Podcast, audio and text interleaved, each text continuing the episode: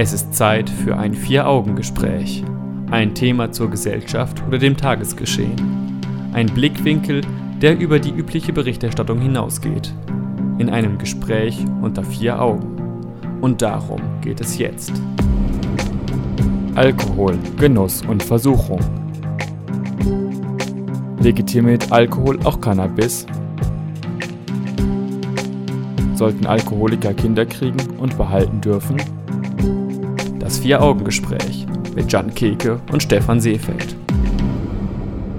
Der Konsum von Alkohol ist aus unserer Gesellschaft nicht mehr wegzudenken. Wir trinken ihn, um locker und gelöst zu werden, beispielsweise auf Partys. Manchmal trinken wir ihn einfach aus Genuss. Doch leider trinken manche Menschen auch Alkohol, um sich mit Hilfe seiner berauschenden Wirkung aus dem schmerzhaften Alltag zu flüchten. Die häufige Folge Sucht. Ich spreche aber in der heutigen Ausgabe des Vier-Augen-Gesprächs mit meinem Gesprächspartner Jan Keke auch über die Entwicklung des Alkoholkonsums im Laufe der Jahre und über eine kontroverse ethische Frage. Sollten Alkoholiker Kinder zeugen und diese auch behalten dürfen? Willkommen zum Vier-Augen-Gespräch, Jan. Hallo Stefan. Ja, diesen harten Tobak sparen wir uns aber noch für später auf, um etwas leichter ins Thema einsteigen zu können. Wie hältst du es mit dem Alkoholkonsum? Ich trinke eigentlich sehr wenig Alkohol. Wenn eigentlich ist eigentlich kein Wort. Ich trinke sehr wenig Alkohol. Okay. Es kann mal sein, dass wenn wir gut essen gehen, dass ich da auch gerne ein Glas Wein trinke. Und wenn ich jetzt bei warmem Wetter ein schönes Hefeweizenbier trinke, dann gerne auch als alkoholfreie Variante. Also ich habe das eigentlich schon immer so gemacht, dass ich sehr wenig Alkohol getrunken habe, aber nie, weil ich mich irgendwie dazu zwingen musste, sondern weil ich das einfach nicht gebraucht habe. War das schon immer so? Gab es nie mal eine Situation, dass du am nächsten Morgen mit einem Kater aufgewacht bist oder mal böse abgestürzt bist? Du kannst es ja jetzt auch unter die Kategorie Jugendsünde verbuchen.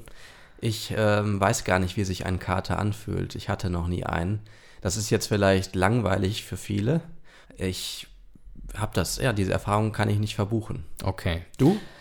Ich kann diese Erfahrung tatsächlich auch nicht wirklich verbuchen. Ich habe einmal in meinem Leben ähm, etwas mehr Alkohol getrunken. Das war mal zum Tanz in den Mai, gab es eine Situation. Da war ich mal gut dabei. Äh, 15 oder 16 war ich da. Und äh, hat sich das gut angefühlt oder hast du dann gemerkt, das war doch ein bisschen zu viel? Es war eine Grenze, die ich Gott sei Dank noch nicht komplett überschritten hatte, aber ich habe gemerkt, wenn ich jetzt noch mehr trinken würde, dann wäre es definitiv zu viel. Ich bin auch noch gut nach Hause gekommen, es war alles in Ordnung, aber ich merkte, die Treppe zu meinem Zimmer hoch, die ist jetzt schon so ein bisschen schwankend oder vielmehr ich bin es. Und ähm, das ist so die einzige Situation, wo es mal mehr war. Ansonsten habe ich immer diesen Point, wo die Stimmung dann kippt, Gott sei Dank vermeiden können. Toi, toi, toi. Hast du Alkohol schon mal gezielt und in erster Linie genutzt, um lockerer zu werden? Nein, ich habe das äh, durchaus mal als indirekte äh, Folge davon wahrgenommen. Wenn man in einer geselligen Runde ist, dann mhm. wird man dadurch natürlich lockerer. Und das habe ich dann durchaus auch als äh, positive Erfahrung mitgenommen. Mhm aber ich habe es noch nie aus diesem Grund gemacht. Wir wissen alle, dass Alkohol in größeren Mengen natürlich ungesund ist. Die Frage ist, war es bei dir schon mal nötig, dass du dir selbst Regeln bezüglich deines Alkoholkonsums auferlegt hast? Dass du jetzt zum Beispiel mal gesagt hast, hey, neues Jahr, jetzt mal einen Monat konsequent gar nicht trinken oder sowas. Wie du vielleicht aus meinen bisherigen Erläuterungen nehmen kannst, äh, ist das eher unwahrscheinlich und tatsächlich war das auch nicht der Fall. Also okay. das Silvester ist, also oder Neujahr ist vielleicht so der einzige Tag, wo ich dann auch regelmäßig mal ein Glas trinke. Ja. Äh, aber ansonsten kam das nicht vor und es gibt für mich auch keinen Grund, jetzt mir noch weniger Alkohol vorzunehmen. Denn das, was ich als Alkohol trinke im Jahr, das ist nicht viel, da braucht man nicht noch weniger. Also, meine Damen und Herren, ich habe alles versucht, um pikante Details aus Jans Leben ihm herauszulocken. Es hat nicht funktioniert. Sprechen wir deswegen ein wenig darüber, was die ähm, schädliche oder auch gesundheitsfördernde Wirkung von Alkohol betrifft. Grundsätzlich gilt Alkohol als ungesund bekannterweise, weil natürlich äh, neben einer Sucht ähm, Alkohol auch weitere Krankheiten auslösen kann oder das Risiko für bestimmte Krankheiten äh, erhöhen kann wie zum Beispiel Diabetes, Krebs oder auch Tuberkulose. Wusste ich selber nicht. Tuberkulose habe ich nie mit Alkohol in Verbindung gebracht. Das wusste ich zum Beispiel auch nicht. Krebs ist eine ähm, große Sache, die man immer im Zusammenhang mit Alkohol liest. Alle, also wirklich viele verschiedene Krebsarten. Und man darf auch nicht vergessen, dass es sogar schon bei kleinen Mengen krebserregend ist. Genau. Es gab dann ja auch vor kurzem eine neue Studie, die gesagt hat, dass ähm, selbst die geringsten Mengen Alkohol bereits äh, das Risiko solcher Krankheiten erhöhen. In Deutschland wird eher zu einem maßvollen Konsum geraten. Das heißt, Männer sollen maximal 24 Gramm Alkohol am Tag zu sich nehmen. Das ist umgerechnet ein halber Liter Bier oder ein Viertel Liter Wein. Frauen sollen die Hälfte konsumieren. Und selbst das wird schon kritisiert von, äh, also die Tagesschau hat zum Beispiel darüber berichtet, dass es eine neue Studie mit 600.000 Menschen gegeben hat, bei ähm, der eben herausgekommen ist, dass schon mehr als 100 Gramm Alkohol in der Woche äh, Schäden auftreten, die sich halt vor allem ähm, in einem erhöhten Risiko für Schlaganfall und Bluthochdruck äußern. Gleichzeitig kann man diese Studie kritisieren. Man hat mal in einem Jahr, in dem man 100.000 Menschen zwischen 15 Jahren und 95 Jahren gar keinen Alkohol hat trinken lassen, äh, dort herausgefunden, dass 914 von denen sich eine Verletzung zugezogen haben oder eine Krankheit zugezogen äh, haben, die mit Alkohol in Zusammenhang steht. Und ähm, im selben Zeitraum, wieder ein Jahr, wieder 100.000 Menschen derselben Altersklasse, die ein Getränk Alkohol pro Tag konsumiert haben, sind äh, 918 an einer entsprechenden Krankheit erkrankt, also gerade mal vier Menschen mehr. Und das Ganze hat man dann entsprechend äh, erhöht. Dann hat man nochmal denselben Vergleichszeitraum genommen. Also wieder ein Jahr, wieder 100.000 Menschen, wieder zwischen 15 und 95 Jahren. Diesmal hat man sie jeden Tag zwei alkoholische Getränke trinken lassen und da stieg die, Krank die Zahl der Krankheitsfälle auf 977 pro Jahr. Und wenn sie fünf Gläser am Tag getrunken haben, dann steigt es dann auf 1252. Aber äh, man sieht, selbst bei den Leuten, die gar nichts getrunken haben, ist die Zahl noch relativ hoch, weil man auch aus anderen Gründen diese Krankheiten bekommen kann. Und ähm, im Verhältnis zu dem, was Alkohol vielleicht auch an positiven Auswirkungen hat, Lebensqualität möglicherweise, ähm, ist die Zahl der Krankheiten dann doch nur relativ gering gestiegen. Wie natürlich, bewertest du das? Man muss natürlich auch die positiven Aspekte vielleicht betrachten, die vielleicht dann auch eine lebensverlängernde Wirkung zum Teil haben können. Was ich eben auch noch dazu sagen möchte, ist, dass Alkohol, also wenn man auf Alkohol verzichtet, auch der Körper wieder in der Lage ist, sich zu regenerieren. Nicht vollständig, vor allem auch das Krebsrisiko bleibt erhöht, auch wenn man damit aufhört, aber viele Organe können sich halt wieder weitestgehend regenerieren. Also es lohnt sich durchaus, wenn man eine intensive Phase des Alkoholkonsums hinter sich hat, auch wieder damit aufzuhören, auch wenn es mehrere Jahre äh, so war. Also da kann man sicherlich auch nochmal was äh, gesundheitlich erreichen.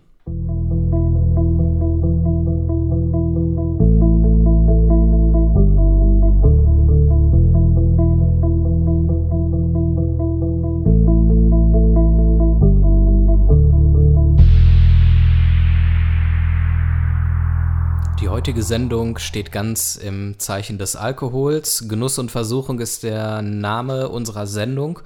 Und wir werfen jetzt mal einen Blick auf einige Kommunen in ganz Deutschland, unter ihnen Hamburg, Cottbus, Duisburg, Herne.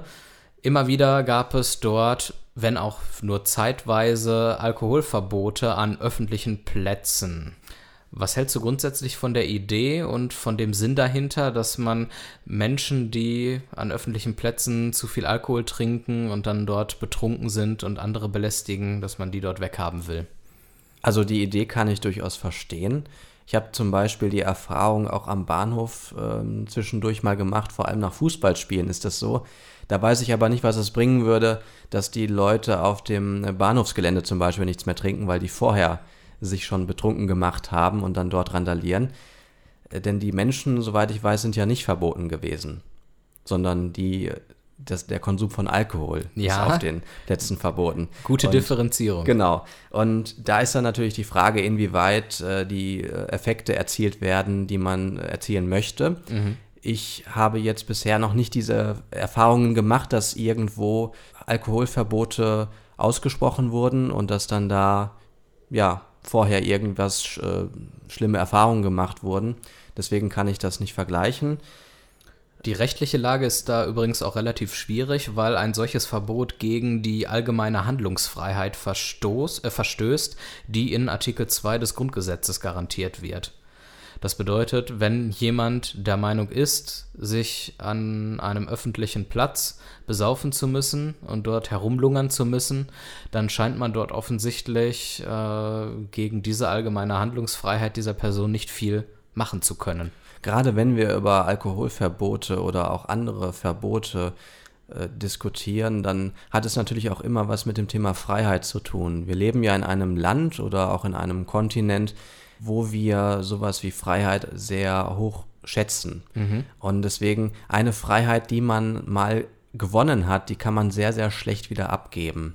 Und deswegen äh, finde ich es natürlich einerseits ganz gut, dass es, dass es gesetzlich nicht so einfach ist, eine Freiheit zu verbieten. Mhm. Andererseits kann es natürlich schon äh, notwendig geworden sein heutzutage im Vergleich zu früher, weil die Menschen vielleicht mehr Alkohol trinken. Jetzt hältst du dich natürlich sehr vage auf, mhm. weil du dich nicht zu weit aus dem Fenster lehnen willst. Genau.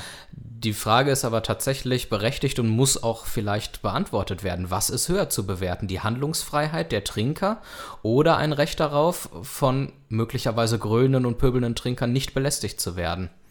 Oder Anstoß an diesem Stadtbild zu nehmen, wenn die dort sitzen? Also es muss sich natürlich in einem gewissen Rahmen äh, halten. Also wenn ich jetzt belästigt werde von einem Alkoholtrinkenden, dann kann das ja verschiedenartig aussehen. Mhm. Es kann ja sein, dass ich einfach nur, dass mir hinterhergerufen wird. Dann ja. ist das jetzt für mich als Mann vielleicht noch mal weniger schlimm, als wenn ich jetzt eine Frau wäre, weil ähm, eine Frau vielleicht noch mal tendenziell äh, schutzloser ist in manchen Situationen oder weil Männer halt mit Frauen anders umgehen als mit Männern. Ja. Ähm, aber wenn jetzt Gewalt ins Spiel kommt, dann ist das ja nochmal was ganz anderes. Und da hört dann irgendwo die Toleranz natürlich auch auf. Und der Staat oder die Stadt oder wer auch immer muss natürlich gucken, wie gehe ich mit diesem Thema Gewalt um. Das kann man nicht einfach so als Freiheit abtun. Mhm, okay. Ich nehme jetzt mal einen etwas dekadenten Punkt ein, den ich mir nicht zu eigen machen möchte, aber ich möchte ihn trotzdem mal in, die, in diese Diskussion einwerfen. Selbst wenn Personen, die in Parks oder in Fußgängerzonen trinken, friedlich dabei bleiben, sind manche Menschen ja der Ansicht, dass ein solches, in Anführungszeichen, Gesindel das Stadtbild verschandelt und es auch abschreckend wird, wirkt möglicherweise. Besonders wenn es sich dabei wirklich um süchtige Menschen handelt, vielleicht sogar noch um Obdachlose, die ja auch nicht sehr beliebt in Fußgängerzonen sind, muss man ja nun mal so festhalten. Ist das dann zu berücksichtigen oder haben die in Anführungszeichen gesitteten Menschen hier einfach dann mal Pech gehabt mit ihrer Befindlichkeit? Ich würde sagen, dass man da durchaus natürlich auch auf das Stadtbild achten muss, aber in diesem Kontext ist es, ist es halt wirklich sehr, sehr schwierig. Also ich würde schon sagen, dass das vielleicht noch nicht ausreicht, um den Leuten das zu verbieten. Es gibt auch alternative Konzepte, zum Beispiel, dass man Leuten, die vielleicht das Stadtbild irgendwie verschlechtern, dass man denen alternative Räume anbietet, dass mhm. man sagt, hier könnt ihr auch hingehen, hier seid ihr ungestört, hier könnt ihr machen, in Anführungsstrichen, was ihr wollt.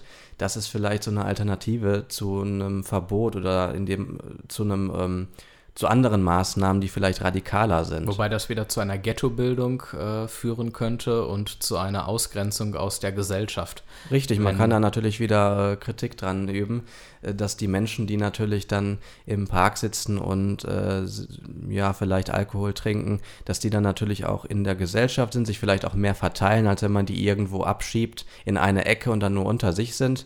Und da muss man natürlich dann auch gucken, ab wann ist eigentlich etwas unschön für das Stadtbild und wann fühlt sich jemand belästigt. Wenn wir beide uns jetzt in den Park setzen mit einem Kasten Bier oder vielleicht auch mit einem Sixpack Bier, ist es ja auch nicht zwangsläufig jetzt schon so, dass, dass wir beide sagen würden, okay, andere müssen sich dadurch jetzt belästigt fühlen oder mhm. es, ist, es ist in Ordnung, wenn sich andere dadurch belästigt fühlen und sie dann sagen, wir dürfen das nicht mehr tun. Ich denke, das ist dann auch wieder eine Sache, wo man auf ähm, beiden Seiten vielleicht mal, vielleicht mal ins Gespräch treten müsste. Ja und Verständnis für die jeweilige Seite und auch Respekt ähm, ja, anbringen müsste. Und auch die Selbstreflexion der Menschen, die trinken, an die appellieren müsste. Gleichzeitig ist es, glaube ich, wichtig, dass die Stadt Angebote macht für Menschen, die möglicherweise auch ein Alkoholproblem haben und das nicht einfach nur bei einem schönen Wetter mal im Park gemütlich machen, sondern wirklich ein Problem haben. Wir werden am Ende der Sendung definitiv auch auf ein entsprechendes Angebot in Dortmund hinweisen. Das ist uns, uns da ganz wichtig, auch ähm, lösungsorientiert über das Thema zu sprechen.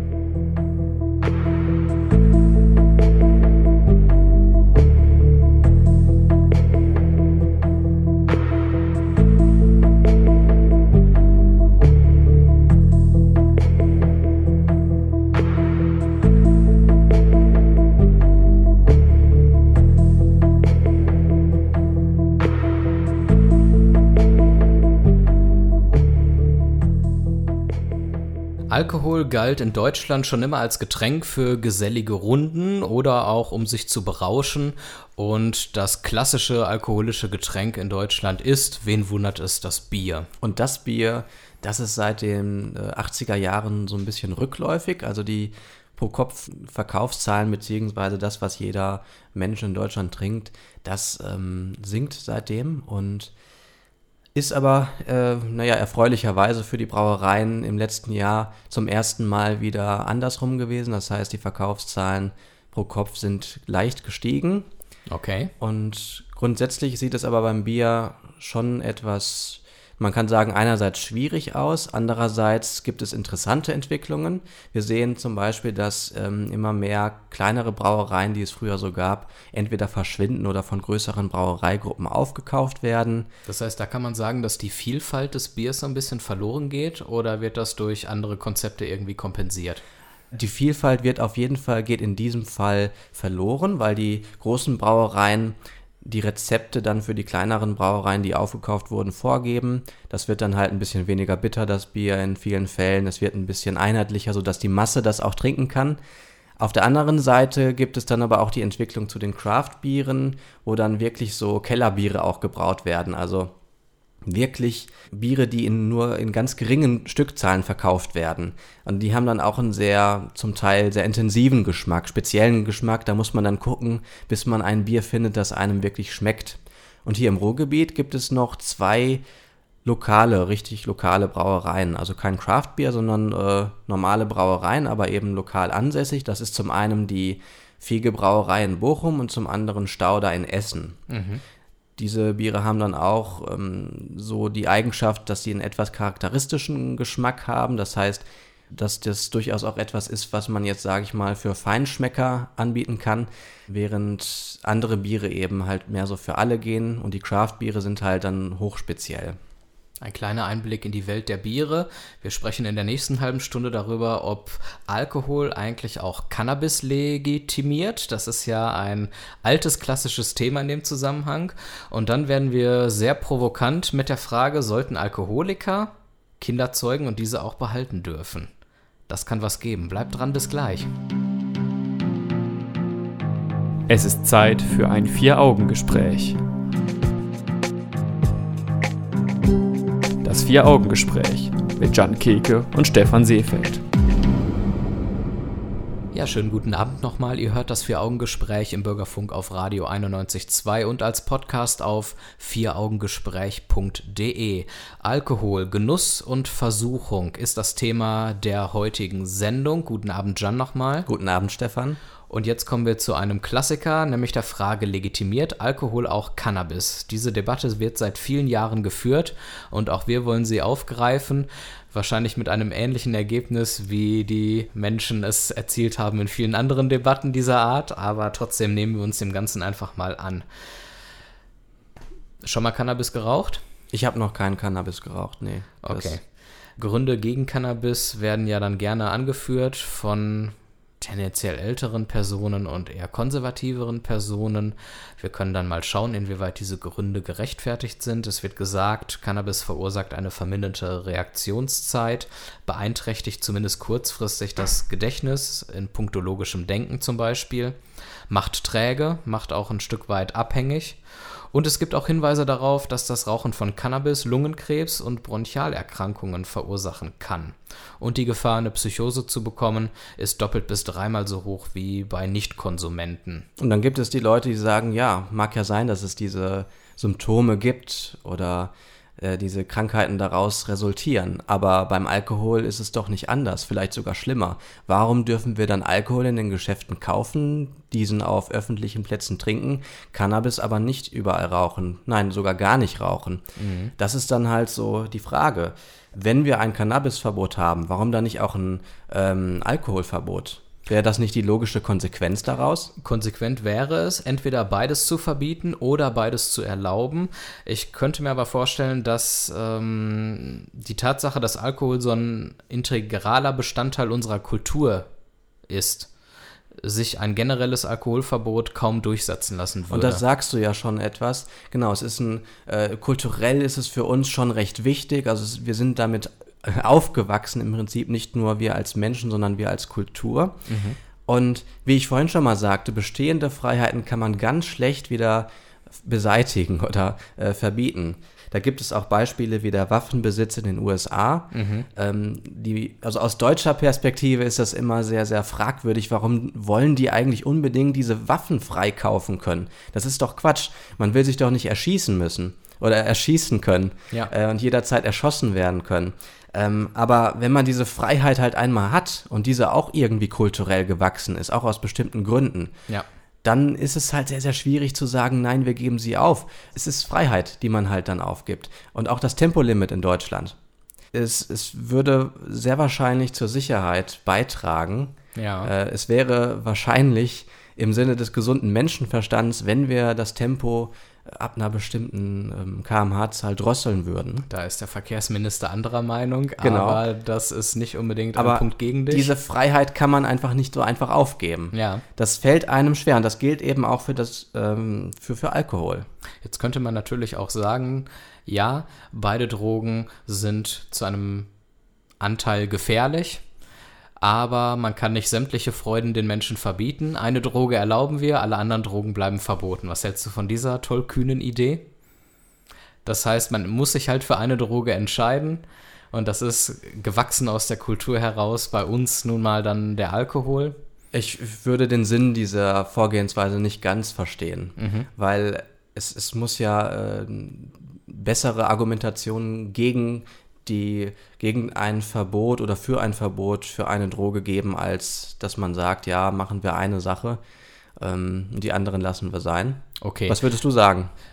Äh, ich würde sagen, dass es auch eine sehr fragwürdige Politik wäre, einfach aus ähm, Gewohnheits- oder Genussgründen eine Droge zuzulassen, weil man, ähm, egal welche Droge es ist, auch dort die Auswirkungen nicht in dem Sinne unter Kontrolle halten kann und die Auswirkungen für Menschen, die Schaden erleiden aufgrund dieser Droge, immens sind. Äh, ich denke, da müsste man dann konsequent sein und wirklich entweder das Ganze komplett verbieten oder sich für, wie man so schön sagt, weiche Drogen ähm, ein wenig öffnen.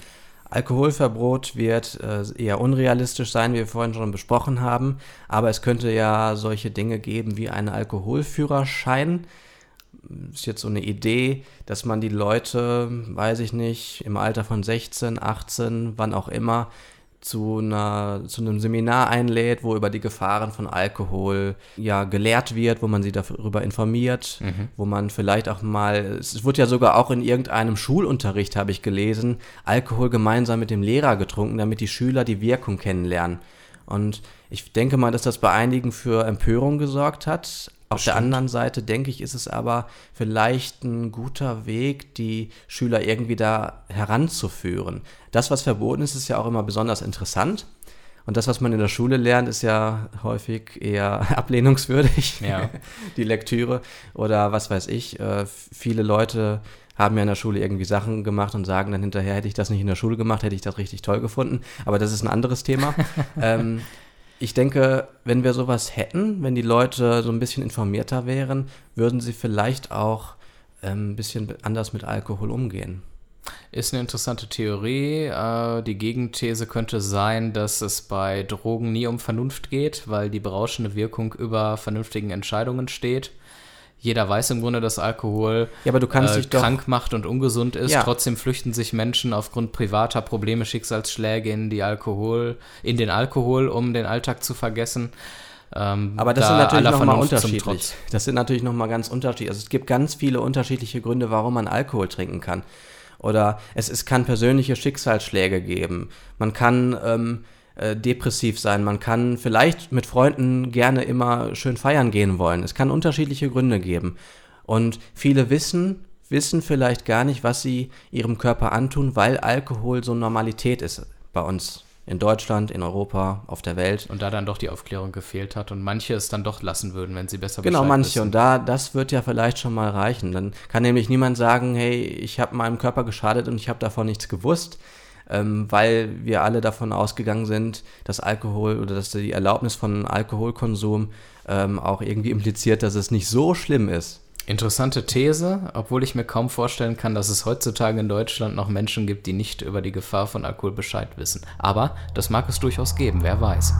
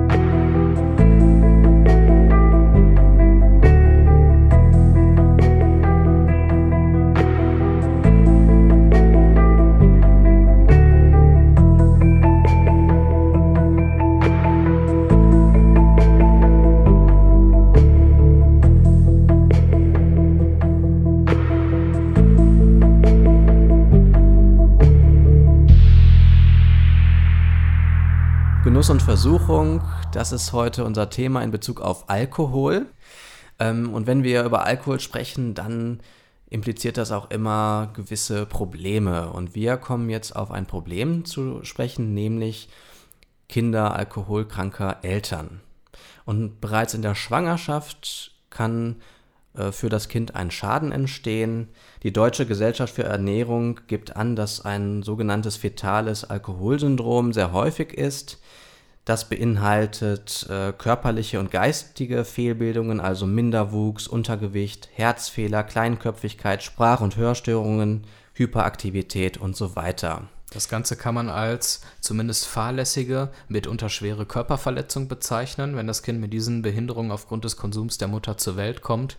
Und da könnte man dann ja der Ansicht sein, damit so etwas gar nicht erst passiert, sollten Alkoholiker keine Kinder zeugen dürfen.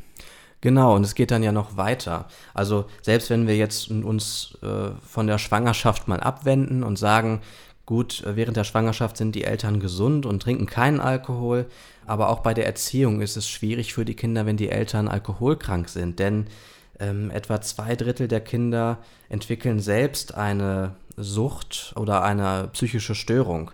Denn Eltern, alkoholkranke Eltern sind häufig emotional labil und schenken dem Kind zu wenig Aufmerksamkeit. Das Die, wiederum, die Folge sind dann Verwahrlosung dieser Kinder Ja. mit teilweise unwürdigen Bedingungen. Und da könnte man sagen, das würde gegen die Menschenrechte des Kindes verstoßen. Also sollte man dieses Kind gar nicht erst in so einen Zustand hineinzeugen. Denn wenn das Kind nicht auf der Welt ist und gar nicht erst existiert, dann kann es auch nicht leiden, unglücklich werden, unter unmenschlichen Bedingungen leben. Natürlich, also die Frage ist nur, ist es ethisch vertretbar, dass man alkoholkranken Menschen die Zeugung von Kindern verbietet und wie sollte man das realisieren? Also müsste es so etwas wie eine Zwangssterilisation dann geben?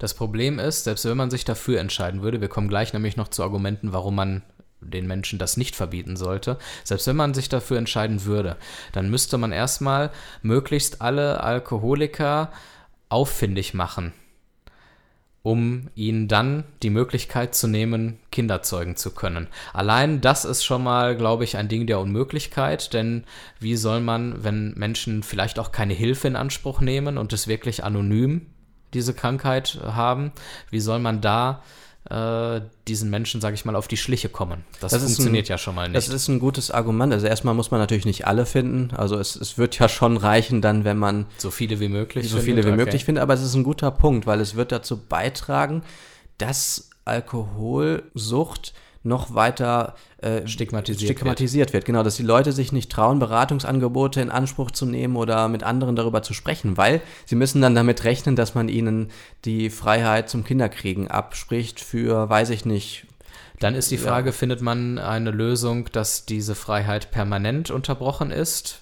Du hast gerade das Wort Sterilisation benutzt. Genau, ist das dann für immer oder nicht? Was ist, wenn Menschen auch irgendwann mal wieder trocken werden und äh, ihr Leben perfekt im Griff haben, nie wieder rückfällig werden? Ist ihnen dann diese Freiheit, Kinder zu bekommen und aufzuziehen, trotzdem für immer genommen? Und ist das nicht vielleicht ein zu großer Einschnitt in die Freiheit der Individuen? Und da sind wir auch direkt schon bei den Pro-Argumenten. Die Freiheit, selber darüber zu entscheiden, ob man Kinder zeugt oder nicht, ist ein elementares Gut in unserer Gesellschaft, unserer freiheitlichen Gesellschaft. Und wenn eine Konsequenz ist, dass leider auch Kinder darunter leiden, dann ist das vielleicht etwas, das sich aufgrund dieser Freiheit nicht verhindern lässt. Und genau nicht deswegen verhindern lassen sollte. Und deswegen habe ich den Ausdruck äh, Zwangssterilisation auch vorhin so in den Raum geworfen, weil ich finde, dass das ein ganz hartes Ding ist, Ja. äh, wo dann Leute vielleicht sogar unter Zwangsnarkose äh, operiert werden und sterilisiert werden.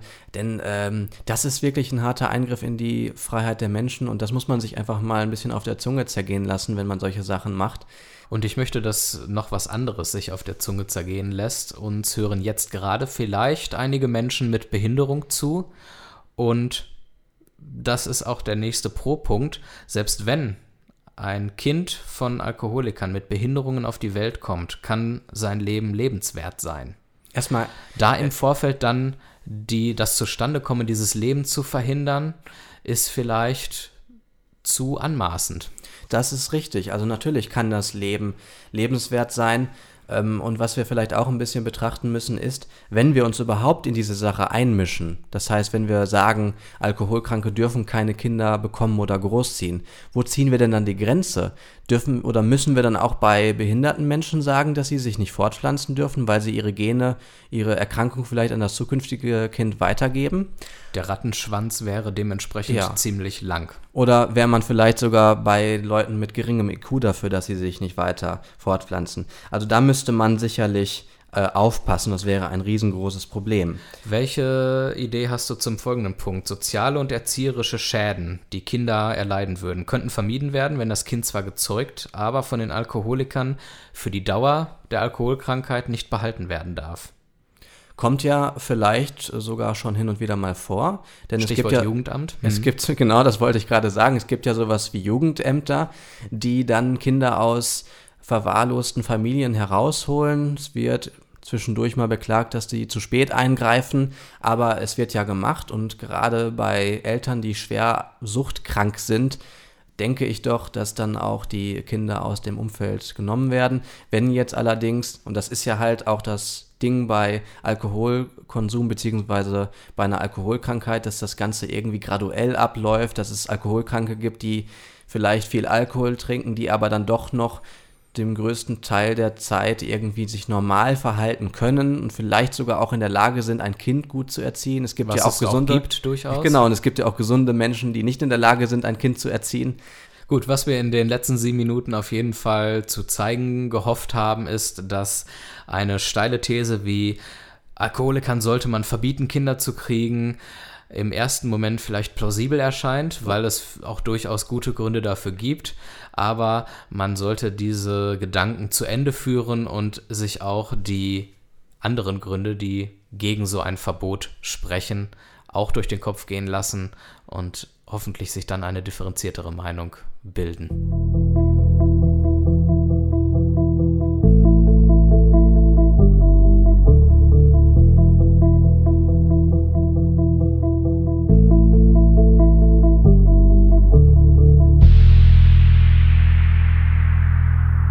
Einige unserer Zuhörerinnen und Zuhörer mögen vielleicht sogar selbst ein Alkoholproblem haben, das über das durchschnittliche Alkoholproblem hinausgeht. Und da gibt es einen Verein, der nennt sich Anonyme Alkoholiker e.V. Das ist ein bundesweiter Verein, der aber auch in Dortmund aktiv ist. Genau, seit 50 Jahren gibt es den und die treffen sich regelmäßig in verschiedenen Vorortsgruppen. Einmal in Dortmund Mitte in der Dudenstraße 4, aber auch in Applerbeck in der Weiße Ewaldstraße 57, dann in Hörde im Nieder, in der Niederhofener Straße 52 und auch in Applerbeck in der Ruinenstraße 37. Und äh, da können alle Dortmunder hingehen, die ein Problem mit dem Alkohol haben. Eine Anmeldung ist nicht notwendig. Es gibt keine Mitgliederlisten, Mitgliedsbeiträge oder sonstige Verbindlichkeiten. Es geht einfach nur darum, dass man den Wunsch hat, mit dem Trinken aufzuhören. Und ähm, ja, Hauptzweck ist es im Grunde, nüchtern zu bleiben und dann anderen Alkoholikern zur Nüchternheit zu verhelfen. Das ist der ganze Plan. Die Treffen äh, finden mehrfach in der Woche statt. Es gibt Treffen für Frauen speziell, es gibt offene Treffen, es gibt auch an einem Tag in Dortmund Mitte, das ist immer freitags um 20 Uhr, ein Treffen für englisch sprechende Menschen, damit auch die eine Möglichkeit haben, hier in Dortmund Hilfe zu bekommen. Und wer sich da genauer über die Öffnungszeiten und die Hilfsangebote informieren möchte, der kann das im Internet gerne tun unter anonyme-alkoholiker.de und da kann man dann über die Ortssuche dann auch Dortmund eingeben und äh, dann erhält man die entsprechenden Zeitpunkte, zu denen man dort äh, hingehen kann. Es gibt auch eine Telefonnummer, mit der man sich beraten lassen kann. Und dieses Angebot kann natürlich auch insbesondere von Menschen genutzt werden, die ein Alkoholproblem haben und vielleicht auch einen Kinderwunsch haben oder schwanger sind. Denn ich finde gerade, dass man in solchen Situationen am besten ins Gespräch einfach treten kann. Aufklärung ist hier besser als irgendein ähm, Verbot oder drastischer Eingriff in die Freiheit des Menschen. Also da sind wir in Dortmund gut aufgestellt, da gibt es einige Angebote. Anonyme-alkoholiker.de da kommt man dann auch auf die Dortmunder Zeiten, um sich Hilfe zu holen. Wir sind mit dieser Sendung am Ende angelangt. Vielen Dank, Jan, für das Gespräch. Danke, Stefan. Alle Folgen unserer Sendung wie auch diese könnt ihr gerne als Podcast abonnieren und nachhören auf vieraugengespräch.de, auf Spotify, iTunes und auf allen möglichen Portalen, die es dafür gibt. Folgt uns gerne auch in den sozialen Netzwerken, dann bleibt ihr immer auf dem neuesten Stand mit uns. Wir sind im nächsten Monat wieder da. Bis dahin einen schönen Abend und eine gute Woche. Macht's gut. Tschüss.